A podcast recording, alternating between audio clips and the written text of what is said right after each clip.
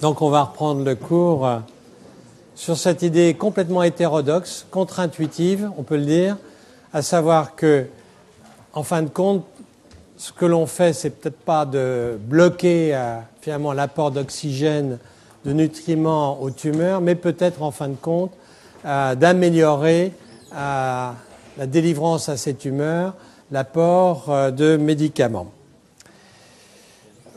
Simplement pour rappeler que donc la vascularisation des tumeurs euh, est faite de plusieurs éléments. Il peut y avoir une cooptation euh, de vaisseaux qui existaient déjà dans le tissu qui va développer la tumeur. Il peut y avoir des phénomènes d'angiogénèse, c'est-à-dire euh, une division à partir des vaisseaux préexistants, une vasculogénèse, c'est-à-dire la formation de vaisseaux à partir de cellules progénitrices, les progéniteurs des cellules endothéliales, je vous rappelle aussi que euh, ces euh, vaisseaux tumoraux sont tout à fait euh, anormaux et sur le plan fonctionnel, ils sont hétérogènes, les lymphatiques, tant les lymphatiques que les vaisseaux sanguins. Et il existe donc une élévation de la pression interstitielle du fait de cette fuite de liquide plasmatique à travers cet endothélium anormal. Il va donc y avoir hypoxie et acidose dans le micro-environnement tumoral. Le VEGF est le seul des facteurs de croissance vasculaire à avoir en outre euh, une propriété particulière d'augmentation euh, donc de euh, cette perméabilité vasculaire, avec d'ailleurs plusieurs mécanismes d'action qui ont été étudiés par Cheresh et rappelés, à savoir que euh, il peut y avoir d'une part euh, une diffusion à travers des cellules euh, endothéliales des solutés de petite taille. Il peut y avoir aussi diffusion, ou plus exactement internalisation dans ce qu'on appelle les cavéoles, qui sont des micro-organelles capables de pouvoir stocker puis libérer dans la face euh, extraluminale des solutés. Il peut y avoir aussi des petites vésicules euh, qui se forment à l'intérieur de l'endothélium, toujours favorisées par le VEGF pour la diffusion de substances. Il peut y avoir ce qu'on appelle un, endothélium pardon, fenestré, c'est-à-dire des pores relativement plus larges qui, entre deux cellules endothéliales, vont laisser passer des solutés de plus grande taille. Et enfin, des ruptures, des jonctions entre deux cellules endothéliales qui vont euh, laisser diffuser euh, des éléments figurés du sang, comme par exemple euh, des globules rouges. Tout ceci va, du fait de cette action du VEGF, permettre le passage anormal de liquide plasmatique ou de ses constituants dans le secteur interstitiel et augmenter la pression interstitielle, entraînant au passage euh, un édème local et euh, une altération des anomalies euh, du tissu qui entoure les vaisseaux. Et ceci s'observe avec le VEGF dans des circonstances de tumeur, mais aussi lorsque l'on s'adresse à l'ischémie myocardique, avec ici, par exemple, l'augmentation de la perméabilité euh, vasculaire du fait euh, euh, du VEGF administré. Ici, les globules rouges qui sont à l'intérieur du sang se faufilent entre deux cellules endothéliales, vont coloniser le secteur extravasculaire en même temps qu'existe un édème important qui va entraîner une disruption euh, de euh, la structure normale du myocarde. Il s'agit d'un infarctus du myocarde expérimental et on a voulu traiter cet infarctus du myocarde en euh, favorisant une angiogénèse par l'administration de VEGF, mais en même temps qu'on favorise l'angiogénèse, en même temps on favorise en quelque sorte cette extravasation non souhaitable de produits de dérivés du sang la pression interstitielle élevée, c'est un obstacle au traitement anti-cancéreux. Et cette pression interstitielle dont je vous ai déjà parlé, elle est finalement le résultat du flux transcapillaire qui est lui-même dépendant à la fois des pressions hydrostatiques et oncotiques, c'est-à-dire déterminées essentiellement par les protéines, qui s'exercent dans le secteur vasculaire et dans le secteur interstitiel. On va voir les chiffres dans un instant. Cette euh, pression du liquide interstitiel va être régulée par euh, les interactions entre les cellules du stroma, les fibroblastes, etc., et d'autre part les molécules de la matrice extracellulaire. Dans le cas des tumeurs solides, on observe donc une augmentation notable de cette pression interstitielle qui est liée à cette perméabilité anormale des vaisseaux sanguins et lymphatiques, mais aussi à une fibrose interstitielle qui accompagne régulièrement les tumeurs, à une contraction de la matrice via les fibroblastes, quelque chose de difficile à apprécier, mais les fibroblastes euh, tumoraux ne sont pas passifs, euh, ils sont en fait actifs et activés, euh, ils peuvent entraîner une contraction euh, du collagène. Ils acquièrent en fait euh, ces fibroblastes un phénotype contractile et tout ceci peut entraîner un drainage insuffisant par les lymphatiques et donc une accumulation du liquide interstitiel, avec comme conséquence une réduction de l'afflux sanguin et donc des agents thérapeutiques cytotoxiques et donc l'intérêt, a priori, d'abaisser cette pression interstitielle pour favoriser l'apport euh, de euh, médicaments euh, cytotoxiques. Et ceci peut être fait, on va le voir, avec des inhibiteurs du VEGF, avec des inhibiteurs du PDGF, comme l'imatinib, avec des inhibiteurs du récepteur du TGF-bêta, du TNF-alpha, etc. Donc, plusieurs molécules peuvent avoir un effet euh, sur la pression interstitielle. Alors voici euh, en hémodémnique comment les choses peuvent être considérées. Euh, la pression intracapillaire se situe aux environs de 20 mm de mercure dans des situations normales et la pression interstitielle se situe aux environs de l'ordre de 8 mm de mercure, si bien qu'il y a un gradient qui s'établit pour euh, filtrer de façon euh, relativement modeste euh, le liquide intravasculaire dans le secteur extravasculaire. Dans le cas des tissus tumoraux, la pression intracapillaire peut rester de l'ordre de 20 mm de mercure. En revanche, la pression interstitielle s'élève de l'ordre de 10 à 30 mm de mercure. Elle peut donc être supérieure à la pression intracapillaire et finalement, au lieu d'avoir euh, une diffusion euh, du euh, liquide plasmatique vers le secteur extravasculaire, on peut avoir une diffusion inverse en fonction de la progression de la tumeur et donc de l'augmentation progressive de la pression interstitielle.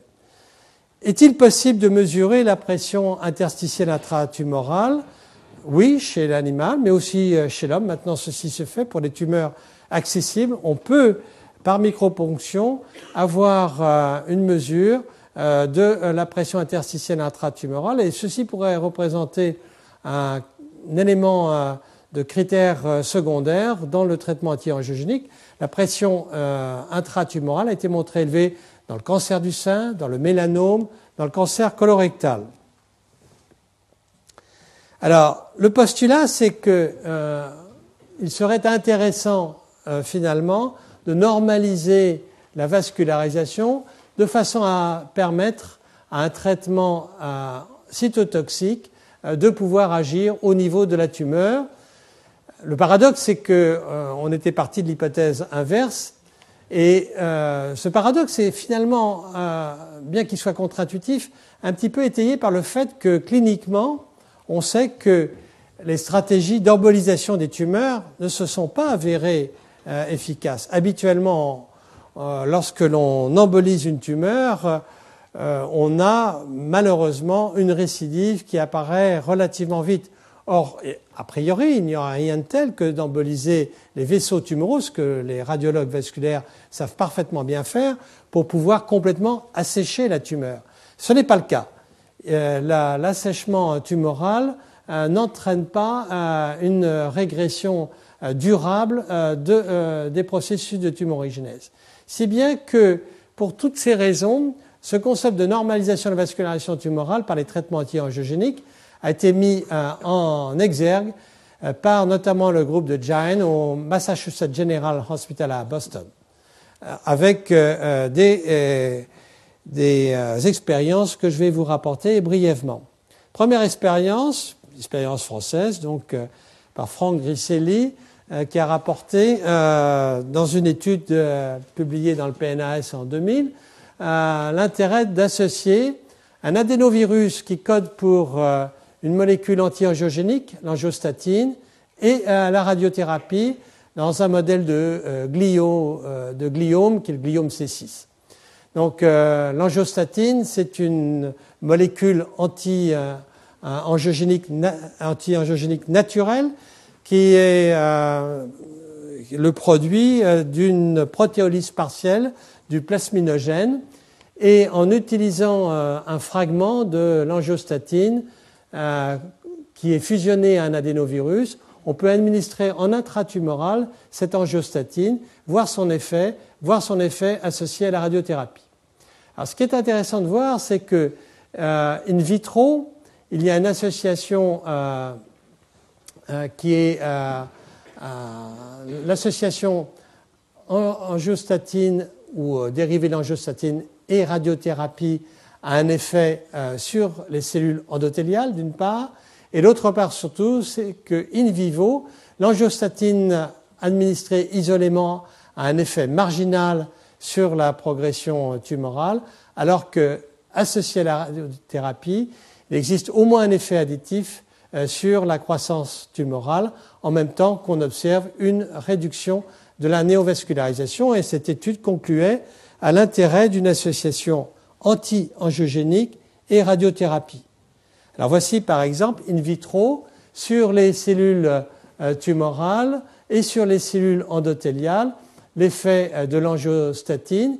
Ici sur les cellules endothéliales, on, euh, observe que les cellules endothéliales contrôlent par rapport aux cellules endothéliales par rapport aux cellules endothéliales traitées par angiostatines vont avoir euh, une survie euh, qui va être euh, différente, alors que les cellules tumorales C6 traitées par angiostatine in vitro ne sont pratiquement pas sensibles à la seule angiostatine.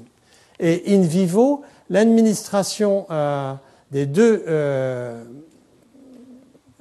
angiostatine et radiothérapie va entraîner un effet qui est additif par rapport à l'effet soit euh, de l'angiostatine seule, soit l'effet de la radiothérapie seule. On a une augmentation euh, de la euh, survie des animaux jusqu'à la 54e semaine, date à laquelle on sacrifie les souris pour des raisons éthiques.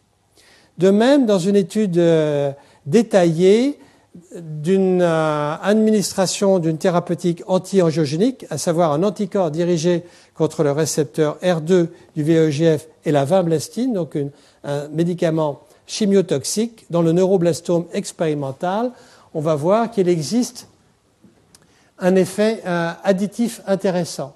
L'idée est d'administrer en faible dose, en continu, la vinblastine. C'est au fond ce que je disais être tout à l'heure la chimiothérapie métronomique qui va être associée à la thérapeutique anti-angiogénique, ici euh, l'anti-VEGF euh, R2. Et la question était donc de savoir s'il y avait une potentialisation euh, possible avec les deux stratégies. Le modèle utilisé a été la xénogreffe de deux lignées de neuroblastomes chez la souris nude, donc sans système immunitaire, et euh, le résultat était d'observer une régression tumorale sous faible dose de vinblastine ou sous faible ou sous thérapeutique anti-angiogénique non isolément, mais on observe un effet tout à fait supérieur de la combinaison vinblastine et anti-VEGF-R2 avec un maintien de l'efficacité qui est tout à fait remarquable et autant qu'on puisse le voir, une absence d'effet toxique. La vinblastine a un effet antiprolifératif sur euh, les euh, cellules euh, endothéliales humaines à faible dose. il existe à très faible dose un effet antiprolifératif, alors que l'effet antiprolifératif de la vinblastine sur les deux lignées cellulaires in vitro de neuroblastome est beaucoup moindre. Donc au passage, ça montre bien que dans certaines circonstances, les cellules endothéliales peuvent être sensibles à un médicament chimiotoxique. Et ça, ça a été la base de la réflexion de l'utilisation de faibles doses euh, de médicaments chimiotoxiques en se disant qu'on agissait aussi sur les cellules endothéliales dans ces circonstances-là. Il faut dire aussi que mettre des cellules endothéliales en culture, ce n'est pas physiologique du tout, du tout, du tout, pour des tas de raisons, je ne vais pas rentrer dans le détail, mais enfin, on ne peut pas espérer ça, quelque chose comme cela, naturellement, euh, chez l'homme in pour un endothélium normal. Dieu merci. L'association maintenant des deux est particulièrement euh, frappante puisque on observe que euh, à partir de la, du cinquantième jour environ, alors que donner isolément la radiothérapie, pardon, la, la vinblastine ou donner isolément le traitement anti-VEGFR2 aboutissent finalement quand même à un échappement, eh bien l'association des deux jusqu'au 200e ou 220e jour permet d'avoir euh, pratiquement une absence de progression tumorale tout à fait remarquable. Donc, euh, après l'induction de cette euh, thérapeutique par l'administration concomitante de la vinblastine et de la thérapeutique anti-angiogénique, on peut à ce moment-là diminuer ou même supprimer la thérapeutique par la vinblastine et donner de façon hebdomadaire le euh, traitement anti-angiogénique par anti-VEGF-R2. Et donc avoir des résultats tout à fait remarquables. Des résultats remarquables que l'on peut aussi documenter euh, sur, euh, en histologie en regardant les molécules, les cellules qui sont en apoptose par ce qu'on appelle l'effet tunnel.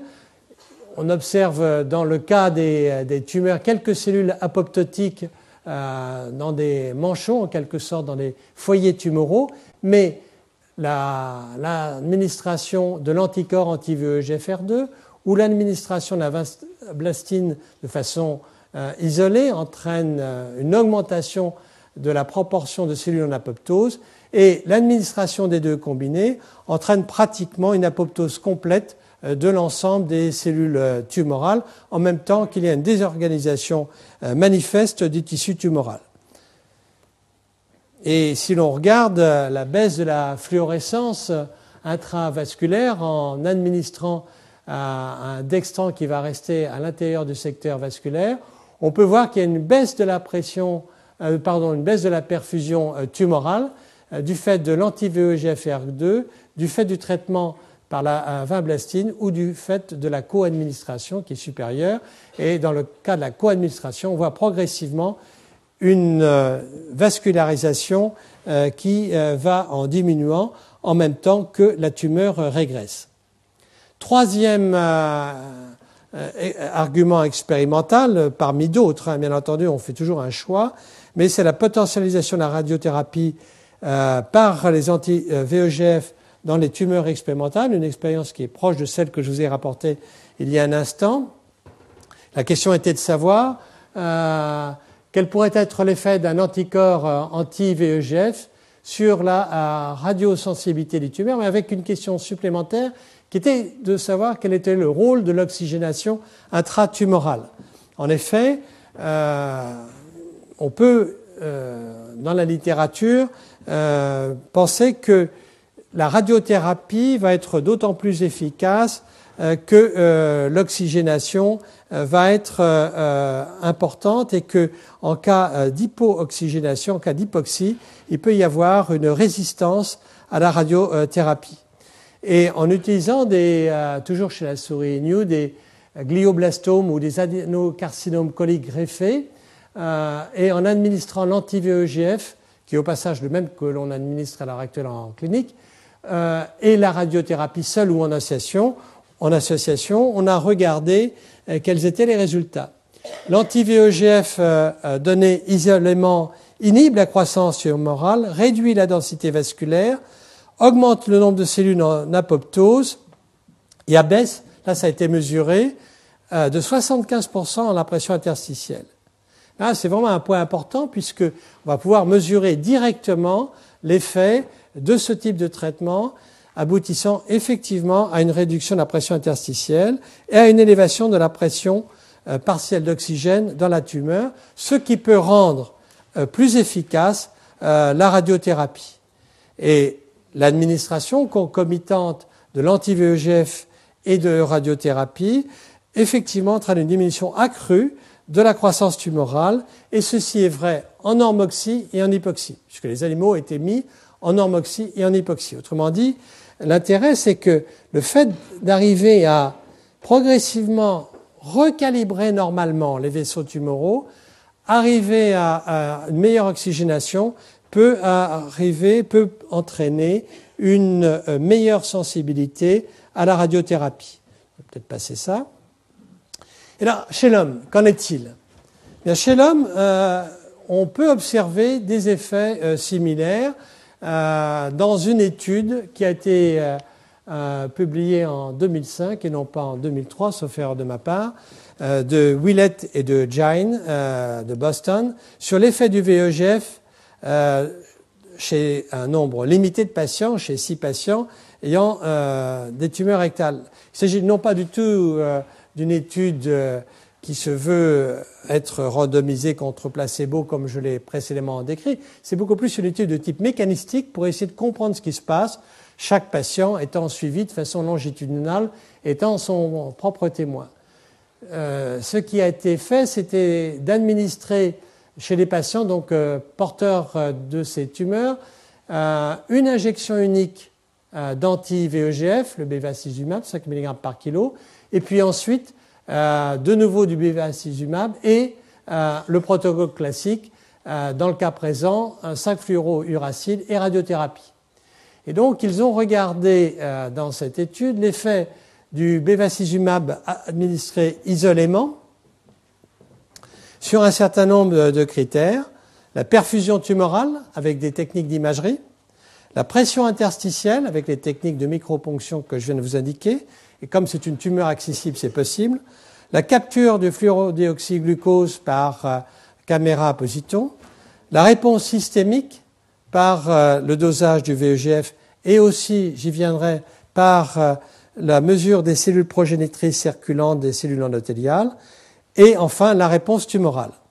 Et le résultat brut, mais c'est une étude limitée, mais qui montre ce qu'on peut faire et ce qu'il faudra peut-être faire pour aller jusqu'au bout de l'argument, c'est qu'il y a une diminution de la perfusion tumorale qu'on peut voir au PET scan, une baisse de la densité microvasculaire euh, sur les biopsies euh, tumorales, une baisse de la pression du liquide interstitiel mesurée, une baisse du euh, taux des précurseurs des cellules endothéliales circulantes, et ceci est particulièrement intéressant et sera encore documenté dans une autre expérience que je vous indiquerai tout à l'heure, et enfin, une augmentation du nombre de vaisseaux avec péricyte, c'est-à-dire une augmentation du nombre de vaisseaux qui sont stabilisés et qui permettent une meilleure perfusion. Et ils ont conclu qu'il y a un effet rapide, car c'est une administration, et direct sur les tumeurs rectales. Alors, ça, c'est euh, les patients insistent comme ça, je vous fais grâce, bien sûr, mais euh, un certain nombre de patients ont pu voir une régression tumorale avant leur euh, euh, exérèse chirurgicale. Et pour certains de ces patients, pardon, pour tous ces patients, il y a eu une densité vasculaire qui a été réalisée sur les biopsies et les auteurs disent qu'il y a une baisse de la microdensité vasculaire.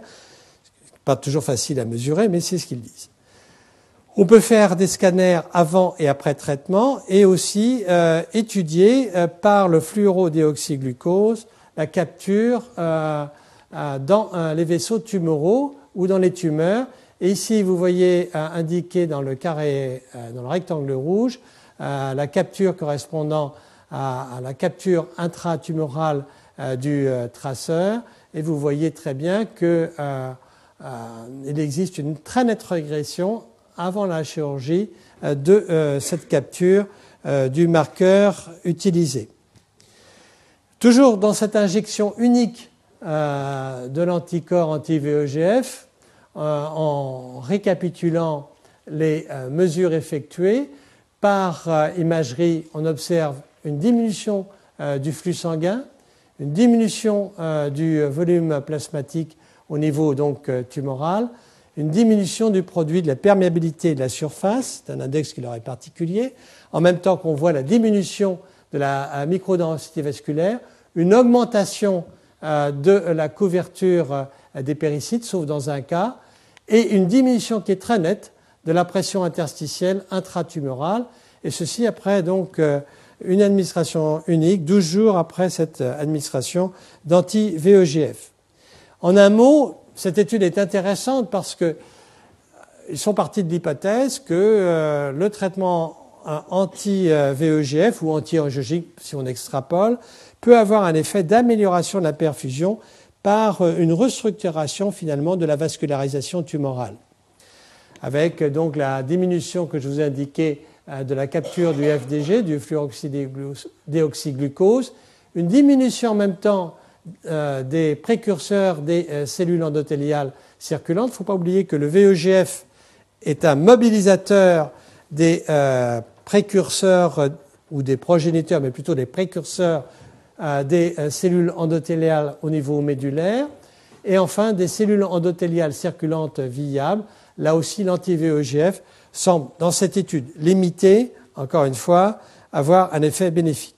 Donc, ce qui concerne euh, cette étude, c'est plusieurs choses, mais essentiellement, ce qu'il faut retenir, c'est donc cet effet de, normalisation possible euh, de euh, la vascularisation tissulaire tumorale. Et l'équipe propose donc la chose, le, schéma suivant. par rapport à une vascularisation normale où il existe une organisation normale, homogène des vaisseaux à l'intérieur euh, du tissu avec une perméabilité normale, une pression interstitielle basse, une pression d'oxygène intratissulaire qui au passage est basse. Il hein. ne faut pas croire qu'on soit à 21% d'oxygène. On est au niveau des tissus à des pressions partielles d'oxygène euh, bien plus basse, de l'ordre de, 20 euh, à 40 mm de, mercure, euh, et une pénétration des produits uniformes. Dans le cas des tumeurs, on aurait donc une organisation tout à fait anarchique des vaisseaux avec une densité vasculaire accrue hétérogène, une morphologie anormale des vaisseaux, une perméabilité vasculaire accrue, avec de ce fait une augmentation de la pression interstitielle, une baisse de la pression partiel d'oxygène euh, intratumorale une pénétration indiscutablement hétérogène euh, des produits. Donc la tumeur normalisée par le traitement antiangénique tendrait à récupérer en quelque sorte une vascularisation euh, de type normal pour pouvoir permettre une pénétration plus homogène des produits avec finalement la possibilité que si on poursuit encore et trop pourrait presque dire euh, la euh, thérapeutique anti-angiogénique, d'avoir une tumeur euh, en, régression complète avec de nouveau des vaisseaux complètement anormaux, une baisse de la pression partielle d'oxygène, mais une tumeur en voie de nécrose. C'est ce qu'on peut ici schématiser en prenant le, dernier travail de synthèse de l'équipe de Gine, où ils ont mesuré effectivement euh, les capillaires, par exemple par euh, l'utilisation d'isolectine B4 qui va marquer les capillaires. Vous voyez les capillaires ici normaux et les capillaires extrêmement dilatés des vaisseaux tumoraux. Les péricytes qui sont euh, indiqués ici en rouge. Les péricytes vont disparaître progressivement dans les vaisseaux anormaux et ceci est en faveur de euh, molécules pro-angiogéniques qui vont débalancer en quelque sorte euh, ce fameux équilibre entre facteurs anti et pro-angiogéniques. Et la normalisation euh, que peut apporter certains médicaments anti-angiogéniques, ça va être de récupérer une vascularisation proche de la normale, une couverture plus normale des vaisseaux tumoraux, de façon à pouvoir permettre donc cet apport satisfaisant ou améliorer des produits chimiothérapiques au niveau de la tumeur ou améliorer l'effet de la radiothérapie. Alors, qui, quels sont les agents en fin de compte? Puisqu'on a mis l'accent sur l'importance de la pression interstitielle, quels sont les agents qui pourraient abaisser la pression du liquide interstitiel intratumoral? Il y a un certain nombre d'agents euh, qui ont été montrés comme efficaces dans des modèles expérimentaux, en dehors du cas que je vous ai euh, présenté euh, du cancer colique humain, du travail de Villette et de Jain. Les antagonistes du VEGF, dans deux modèles expérimentaux, ont euh, été montrés comme augmentant, permettant l'augmentation de la capture des produits chimiotoxiques. Les antagonistes du, PDGF, du platelet derived growth factor, entraînent une baisse de la contraction des fibroblastes et des interactions ils améliorent les interactions entre cellules et matrices extracellulaires et deux études expérimentales sont positives.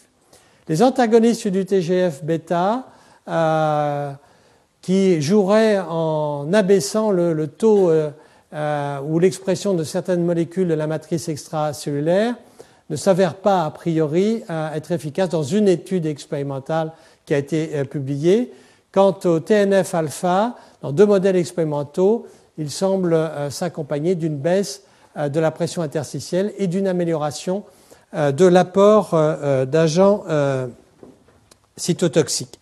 Donc voilà, au jour d'aujourd'hui, on est. Vous voyez que ceci est tout à fait nouveau. C'est un concept qui est intéressant, mais qui nous amène à revisiter complètement nos idées préconçues et à proposer finalement un nouveau type de stratégie anti-angiogénique où il va falloir jouer à la fois avec le temps et la dose, non seulement des médicaments euh, anti-angiogéniques, mais aussi euh, des médicaments cytotoxiques pour trouver une fenêtre thérapeutique euh, au cours de laquelle l'amélioration du traitement cytotoxique ou de la radiothérapie soit optimale. Ceci est difficile, va demander du temps, mais si on raisonne comme cela, on doit, j'imagine, euh, pouvoir euh, améliorer l'efficacité et des thérapeutiques anti-angiogéniques et des thérapeutiques cytotoxiques. Je vais peut-être passer ça. Donc euh, les, défis sont bien sûr d'essayer de trouver ce, créneau en quelque sorte optimal d'administration ou de co-administration des thérapeutiques anti-angiogéniques et des autres thérapeutiques associées aux thérapeutiques alors maintenant, je voudrais euh, continuer sur euh, les marqueurs d'angiogénèse, leur intérêt diagnostique et pronostic. En effet, euh, et on, l'avait évoqué la dernière fois, il est relativement, entre guillemets, simple de montrer, démontrer l'efficacité clinique d'un médicament cytotoxique sur la survie globale ou sur le taux de progression des tumeurs, relativement simple. En cas de thérapeutique anti-angiogénique, où on a finalement un effet complexe, cytostatique, d'amélioration de l'apport de certains médicaments, c'est beaucoup plus difficile euh, d'espérer euh, démontrer une efficacité. Il serait donc extrêmement intéressant de bénéficier de marqueurs qui puissent nous permettre de suivre euh, l'efficacité thérapeutique. On peut se dire aussi que de tels marqueurs euh, auraient, euh, outre euh, un, intérêt thérapeutique, ils auraient aussi un intérêt pronostique à un temps T0, si je puis dire. Ils pourraient permettre, avec l'expérience et avec des études rétrospectives, d'apprécier les critères d'agressivité que l'on pourrait relier à ces marqueurs d'angiogénèse tumorale. On pourrait essayer de corréler ces marqueurs avec le caractère invasif et métastatique des tumeurs et de façon, euh, je dirais, euh, futuriste presque, euh, d'établir des critères de pronostic, sachant que le pronostic est évidemment toujours extrêmement difficile à, établir en matière de tumorigénèse. Mais ceci, combiné à d'autres marqueurs, euh, pourrait euh, constituer une voie de progrès indiscutable. Alors de quoi, disposons-nous?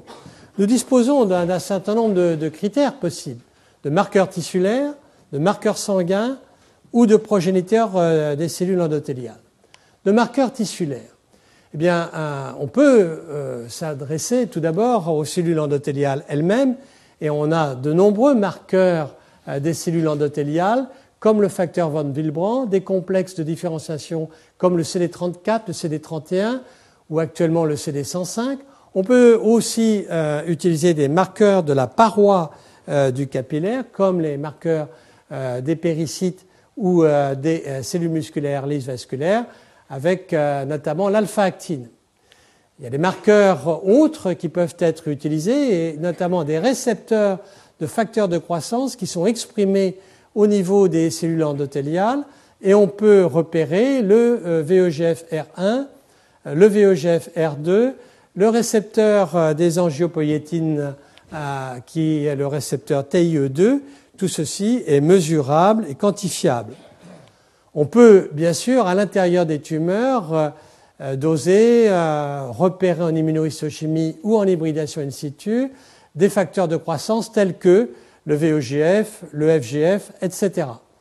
D'autres facteurs sont euh, repérables, comme les facteurs de transcription euh, qui régulent l'angiogénèse, dont je parlerai de façon approfondie, euh, surtout la prochaine fois, comme les facteurs inductibles par l'hypoxie, IF1 alpha, IF2 alpha. Et puis aussi, il faut toujours se poser la question de savoir s'il n'y a pas des inhibiteurs d'angiogénèse qui sont en fin de compte déficitaires et qui peuvent expliquer une angiogenèse accrue. Et pourquoi pas regarder à ce moment-là la thrombospondine 1, qui euh, est un marqueur, euh, plus qu'un marqueur, qui est une molécule anti-angiogénique extrêmement importante dans l'équilibre angiogénèse-anti-angiogénèse, ou l'angiostatine que j'ai mentionné tout à l'heure, qui est un inhibiteur endogène de l'angiogénèse. Marqueur sanguin. Il est possible de mesurer un certain nombre de marqueurs sanguins, et la liste que je vous indique là n'est pas du tout limitative, on peut euh, doser dans le plasma le VEGF, de préférence d'ailleurs dans le plasma et dans le sérum, puisque les plaquettes contiennent du VEGF et que euh, elles peuvent, euh, ces plaquettes, libérer le VEGF lorsque l'on produit le sérum. Le FGF basique peut être mesuré, mais on peut aussi mesurer d'autres marqueurs de l'angiogénèse tumorale, comme par exemple les protéases de la matrice, des molécules euh, d'adhésion cellulaire. Le récepteur TIE2 peut être solubilisé et peut être euh, euh, donc mesuré. On peut mesurer la E-sélectine, etc. Enfin, on peut mesurer aussi ou repérer les précurseurs ou les progéniteurs des cellules endothéliales qui peuvent être mobilisés au cours de l'angiogénèse tumorale. Alors tout ceci euh, est relativement récent, encore que le dosage du VEGF date de quelques années, et donc euh, euh, on, a déjà une étude relativement ancienne de 2001 par cette équipe menée par Poon et qui a cherché à savoir dans les littératures si le taux circulant du VEGF pouvait être un critère intermédiaire intéressant euh, d'angiogénèse tumorale, d'activité tumorale agressive, de métastase, etc. Alors cette étude qui date de 2001 conclut à euh, ce que le VEGF circulant, je cite, apparaître un, un critère intermédiaire valable euh, d'activité angiogénique, de même qu'un critère de progression tumorale au cours du cancer et que évalué de façon générale, et surtout pour le VEGF, les facteurs angiogéniques, pourrait être une nouvelle approche euh, pronostique pour les euh, patients atteints euh, de cancer, avec ou sans métastase, etc. Je voudrais dire que, lisant avec critique la littérature un peu plus récente, mais ne prétendant en aucune manière avoir une vue exhaustive de cette littérature, on est sceptique. C'est sans doute un peu naïf de croire qu'on va pouvoir faire un jour un tenté un dosage de VEGF et de prédire ce qui va se passer un an, cinq ans ou dix ans après. Ce serait, entre guillemets, trop beau. et pour avoir dans d'autres domaines cardiovasculaires vu que l'on corrélait le chiffre de tension artérielle à absolument n'importe quoi et avoir eu des articles retentissants euh, corrélant deux variables hautement complexes, je pense que, et malheureusement, dans le cas des marqueurs tumoraux circulants, on est sans doute dans la même situation. Mais c'est vrai qu'il n'y a pas beaucoup de marqueurs tumoraux circulants et qu'il serait extrêmement intéressant de pouvoir en disposer.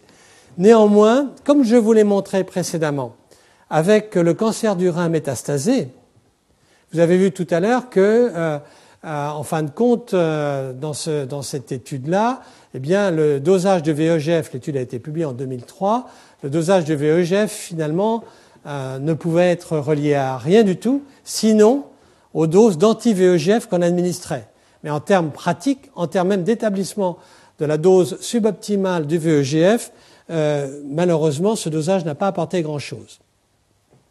Alors, Maintenant, au niveau tissulaire, est-ce qu'au niveau tissulaire, avec euh, l'expérience que l'on a, avec euh, les, collections euh, de cancers que l'on peut étudier et avec les études rétrospectives que l'on peut mener, peut-on établir des liens entre l'apparition de métastases ou le caractère agressif d'un cancer et d'autre part des marqueurs tissulaires Alors la plupart des études euh, ont été euh, publiés au cours de ces dernières années. Je ne prétends pas du tout là encore être exhaustif. J'en ai choisi une ou deux pour euh, illustrer la démarche plutôt que les résultats. La démarche est importante pour voir comment on peut procéder et comment on va procéder ultérieurement. Bah, par exemple, dans l'étude qui a été publiée par Slayton sur la recherche de l'expression de gènes favorisant les métastases et l'angiogénèse dans le cancer du rein, l'étude est assez caractéristique de ce qui est fait souvent, à savoir que l'on va regarder un certain nombre de cancers du rein avec ou sans métastase et que euh, par hybridation in situ, dans le cas présent, euh, un certain nombre de gènes vont être euh, évalués, le FGF ici, le VEGF, l'interleukine 8, les métalloprotéases matricielles 2 et 9 qui sont les plus abondantes et d'autre part une molécule d'adhésion qui est la eucadérine.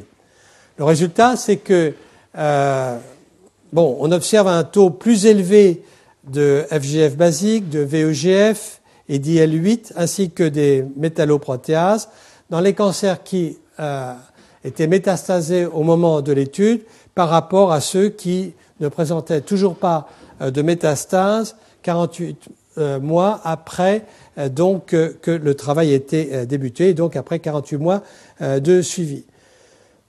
Néanmoins, il n'y avait pas dans cette étude de corrélation entre les facteurs angiogéniques et la densité microvasculaire, et ça c'est quelque chose qui est assez fréquent. C'est-à-dire qu'on ne peut pas se dire que parce qu'il y a une densité microvasculaire difficile à apprécier, croyez-moi, pour ceux qui cherchent à l'étudier journellement, il n'y a pas de corrélation entre cela et d'autre part les, facteurs, euh, et ceci peut se comprendre pour de multiples raisons. Et finalement, dans cette étude, seul le FGF et un rapport, mais qu'est-ce que veut dire un rapport en biologie, MMP9 sur cadérine, pouvaient être considérés comme des prédicteurs indépendants des métastases. Voilà le genre d'étude euh, pour lequel on reste sur sa fin, parce que c'est une étude limitée, euh, parce que, en fin de compte, on ne trouve un peu que ce que l'on cherche. Euh, et on est relativement déçu que dans une analyse multivariée, qui est finalement la seule qui est importante, il n'y ait qu'un rapport qui finalement euh, s'avère être euh, corrélé avec l'agressivité du cancer du rein. Donc voilà une étude relativement caractéristique de, de, nos limites à l'heure actuelle, je dirais. Mais on va progresser. Alors, par exemple, dans le, métastase euh, du cancer du sein, on a une étude qui maintenant euh, porte sur 905 cancers du sein avec un suivi euh, de 11 ans. C'est une étude française où l'on a étudié en immunohistochimie le récepteur R1 et le récepteur R2 du VEGF, le récepteur TIE2 de l'angiopoïétine et le CD105 qui est un marqueur des cellules endothéliales. Ici encore, on a fait une euh, analyse multivariée sur la survie des patients qui vont être étudiés actuellement en rétrospectif et sur la présence ou non euh, d'anéliopathie.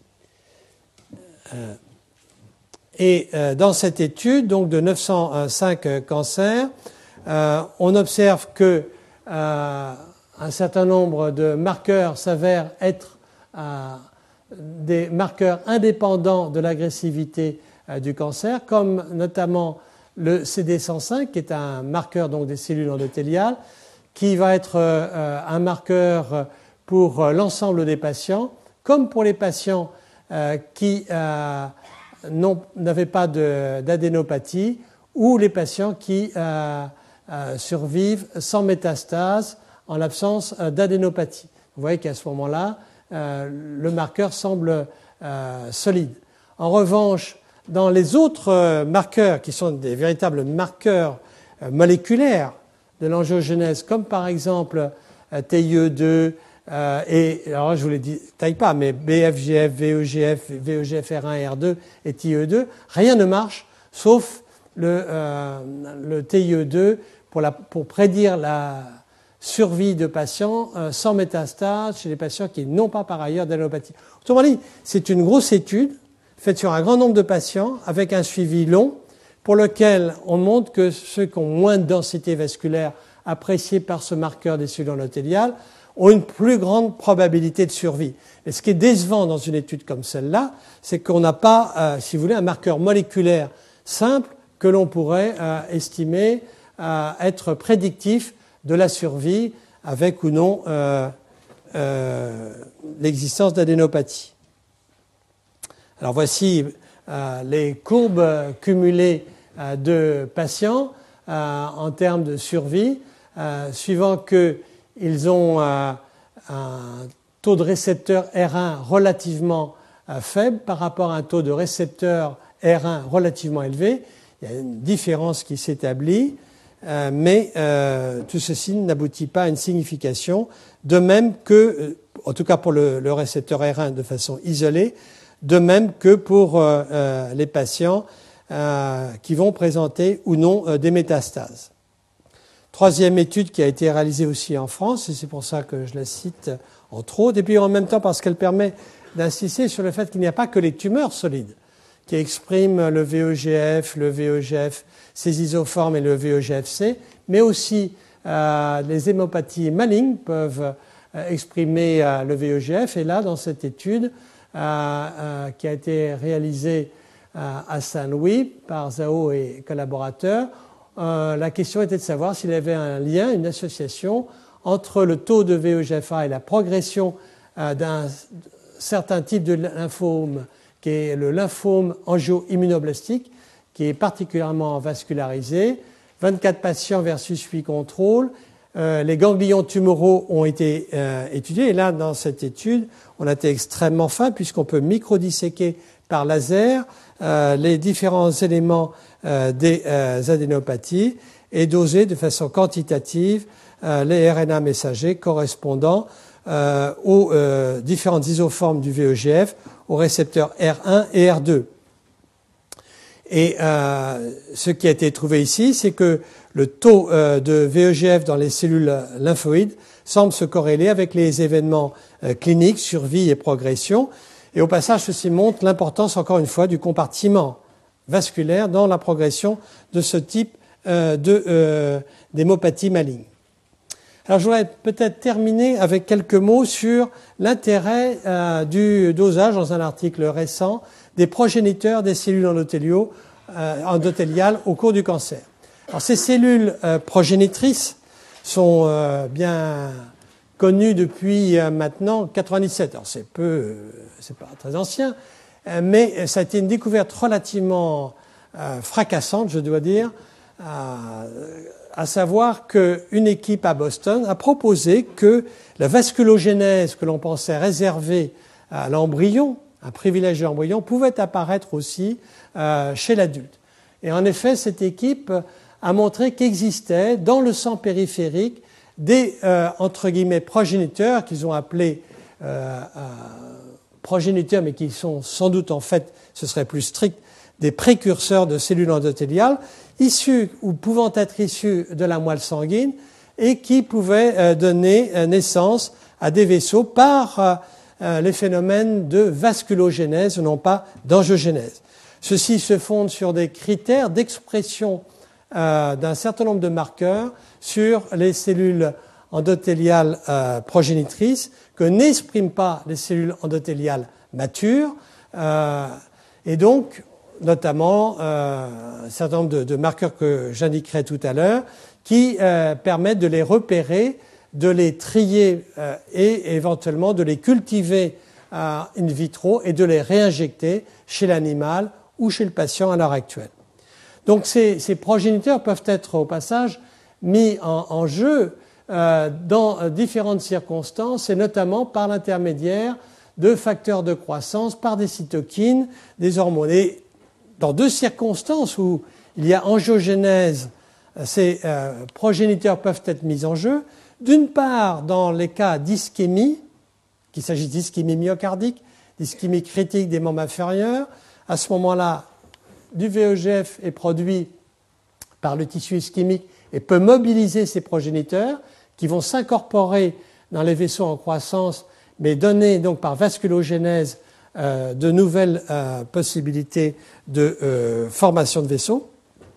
Mais en angiogénèse tumorale, on assiste au même phénomène. Donc ça, c'est un point important, parce qu'on euh, peut repérer ces cellules, et donc on peut se dire qu'on a là un nouveau marqueur, et c'est effectivement ce qui a été proposé euh, dans une étude toute récente, publiée dans Cancer Cell par Shacked et collaborateurs, à savoir que les progéniteurs endothéliaux circulants pourraient être des critères intermédiaires d'antiangiogénèse. Alors, comme je l'ai dit, ce sont euh, des euh, progéniteurs euh, repérables par l'utilisation d'un certain nombre de marqueurs. Et la première question que se sont posées ces auteurs, c'était de savoir si finalement, entre les différentes souches de souris qui sont disponibles, il n'y avait pas par hasard une hétérogénéité génétique qui pourrait rendre compte que certaines souris développent beaucoup, moyennement ou peu d'angiogénèse à une stimulation euh, standardisée. Au fond, ça semble tout bête. Est-ce qu'il y a une hétérogénéité génétique chez les souris qui font que certaines répondent beaucoup, moyennement ou peu, à l'administration de BFGF ou de VEGF dans la cornée, un, test classique d'angiogénèse, et voir si on peut corréler cette réponse angiogénique en fonction d'un certain nombre de critères, et notamment euh, des euh, progéniteurs endothéliaux circulants qu'on va appeler les PEC pour simplification à l'heure actuelle. Alors la première chose qu'ils ont constaté, c'est que il y a une grande variabilité euh, du, euh, du, nombre de progéniteurs endothéliaux circulants d'espèces de souris, enfin de, de souches de souris à souches de souris, de 1 à 2,5. Et d'autre part, la réponse en termes de mobilisation des progéniteurs endothéliaux circulants varie considérablement de 1 à 20. Et enfin, élément extrêmement intéressant et important, c'est qu'il y a une corrélation entre l'intensité de l'angiogénèse ainsi induite par le VEGF dans la cornée et le taux basal de euh, PEC.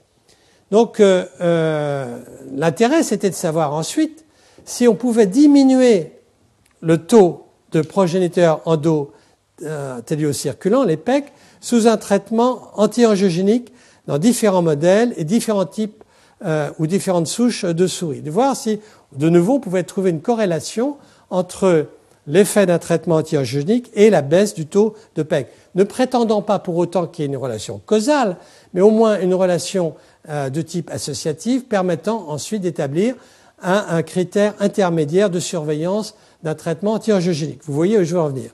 Voici euh, par ailleurs les, marqueurs ou quelques-uns des marqueurs que l'on peut utiliser pour repérer, trier au euh, fax ces cellules progénitrices endothéliales elles expriment le récepteur R2 du VEGF, c'est essentiel, le CD13+. En revanche, elles sont négatives pour le complexe CD45 qui, lui, est exprimé dans les cellules endothéliales matures. Et le résultat, euh, sinon je ne vous montrerai pas cette étude, c'est qu'effectivement, euh, l'ensemble de ces résultats indique qu'il euh, serait utile, intéressant, de mesurer les, les PEC avec l'expression du VEGFR2 par exemple, comme critère intermédiaire euh, pour euh, peut-être surveiller euh, ou même établir la dose biologique optimale d'un facteur antiogénique. Alors, deux modèles ont été utilisés pour appuyer cette conclusion. Un premier modèle qui est le modèle de la leucémie, pardon, le modèle du cancer du poumon de Lewis, qui était un modèle classique d'angiogénèse, et un deuxième modèle qui est celui du lymphome. Et il a été euh, mesuré dans ces deux modèles les progéniteurs endothéliaux circulants en réponse à un traitement qui va bloquer le récepteur R2 euh, du VEGF. Et l'idée là était de voir euh, si, existait une relation entre la dose d'anti-VEGF R2, la réponse antitumorale obtenue et la montée progressive des cellules euh, progénitrices ou des précurseurs endothéliaux. Et c'est le cas, à savoir qu'il y a une relation euh, euh, entre les deux. Une courbe dose-réponse peut être établie en termes de réponse antitumorale et d'élévation des PEC. ici, on voit aussi que en mesurant les progéniteurs endothéliaux circulants, chez euh, la souris, alors là, il faut bien entendu euh, regarder attentivement la souche euh, de souris. Ici, c'est les C57 Black 6 qui sont particulièrement utilisés par ceux qui travaillent sur les souris transgéniques. Eh bien, on observe une augmentation du nombre de progéniteurs endothéliaux qui s'abaisse au cours du traitement et euh, ceci avec un traitement qui est un dérivé euh, de, euh, ah, dérivé de l'angiostatine, si je ne m'abuse, non, enfin. et ici, un, un, inhibiteur du VEGFR2 de, de, de stratégie antitumorale, où en utilisant donc une autre souche de souris, on observe là de nouveau une réponse tout à fait remarquable du nombre de progéniteurs euh, sous l'effet du traitement anti-angiogénique. Et ce qui est proposé ici, c'est finalement que chez un individu normal, disons une souris normale n'allons pas trop vite, euh, il y a quelques progéniteurs ou précurseurs des cellules endothéliales qui sont issus de la moelle, qui circulent et qui ne vont sans doute rien faire. Au cours du cancer, il y a une mobilisation importante, une augmentation de ces taux circulants, relativement facilement repérable, colonisation dans les vaisseaux tumoraux, participation à la vascularisation tumorale. Mais là, c'est un point d'interrogation. Quelle est l'importance quantitative de cette colonisation pour la formation de néo-vaisseaux tumoraux? Ça, ça reste encore inconnu. Mais que ce qui est intéressant, c'est lors d'un traitement euh, inhibiteur, eh bien là, on observe une diminution du nombre de euh, progéniteurs ou euh, de précurseurs de ces cellules endothéliales. Maintenant, ce travail est tout récent. Euh, il faut savoir s'il va tenir la route. Il encourage en tout cas ceux qui s'intéressent à la thérapeutique anti-angiogénique à compléter euh, les investigations par finalement des prises de sang répétées pour mesurer certes le VEGF, mais je ne pense pas qu'on va en attendre beaucoup. Mais par contre, ces progéniteurs peuvent, peuvent correspondre a un intérêt euh, de surveillance euh, ultérieure.